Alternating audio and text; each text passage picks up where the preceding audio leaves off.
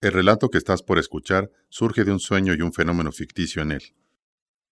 En 1987, en el Pacífico Sur, fue descubierta una isla no explorada ni registrada hasta entonces. La isla tenía vestigios de haber sido ocupada por un grupo numeroso de personas. En distintos lugares se encontraron curiosas libretas con una especie de bitácora escrita. El contenido estaba fechado, extrañamente, en 2020.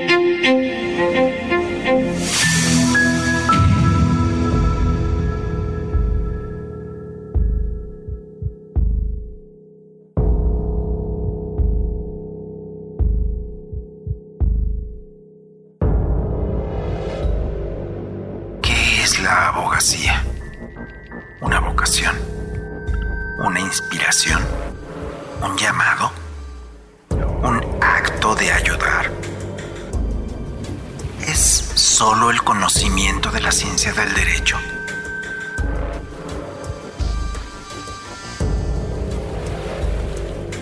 Cuando desapareció el transbordador Justitia, dejándonos en la playa de una isla desierta, dentro de un mundo que también parecía desierto, quizás iba tripulado por 126 fantasmas, los de nuestra esperanza de ser rescatados. Para ese día ya habíamos descargado los equipajes, la provisión de agua y el alimento que quedaba. Entre las 126 personas otro hora a bordo, había varias familias y grupos.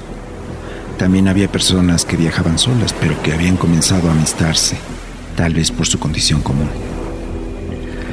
La primera noche en la playa, el capitán del Justitia, Jorge Fuentes, propuso festejar nuestra llegada a tierra firme.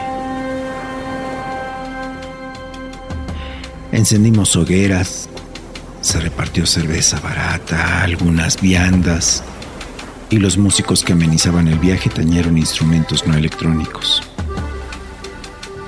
La gente bailó al ritmo de algunos instrumentos de percusión, cuerdas y alientos. Los instrumentos más pesados o energizados habían zarpado con el transbordador Justitia. Diría que los músicos fue el primer grupo de la isla, la primera colonia. Se entendían bien en un lenguaje que escapaba a la comprensión de los demás. Tenían las recias reglas de la música como marco para explayar su arte. Era conmovedor contemplar su libertad siempre en orden, respetuosa de los demás, improvisando como si solo tuvieran un sentir.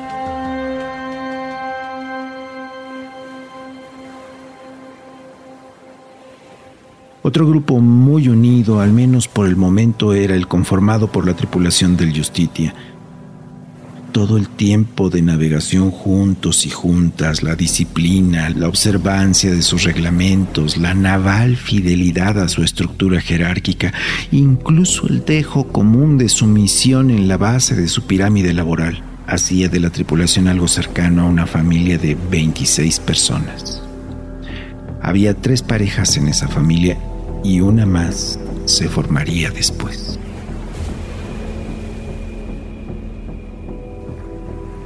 La noche de la llegada a la isla se encendieron hogueras. Repito, hubo una grande, central, en torno a la que tocaron los músicos y en la que el capitán Fuentes se partió con quien se acercara, siendo tripulación o no. Ahí comenzamos a hablar de la conveniencia de nombrar a la isla, de establecernos en ella, de autorrescatarnos, haciéndola nuestro hogar. Hubo también nueve hogueras más donde lánguidamente bailaban y bebían en corro familias y núcleos menos numerosos.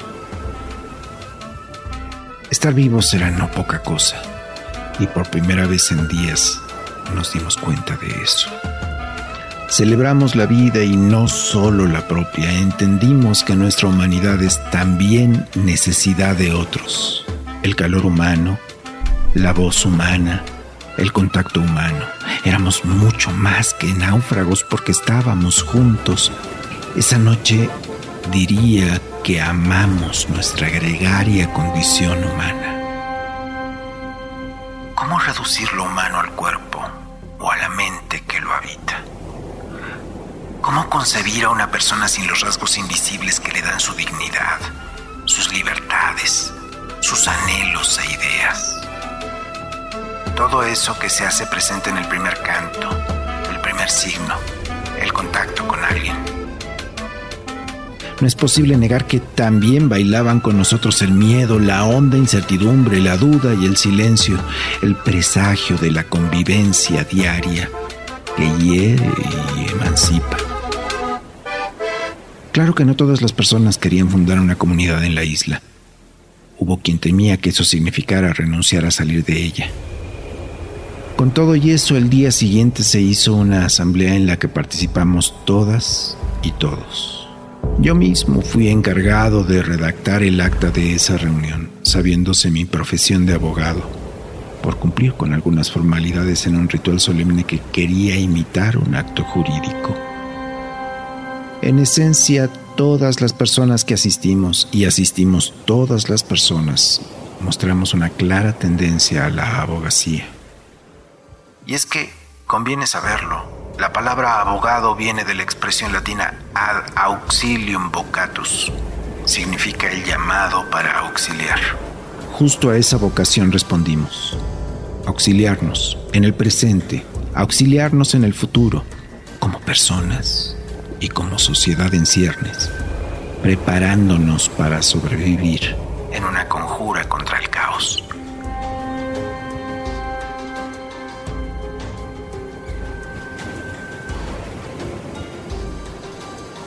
A saber, la red sonora de la corte presentó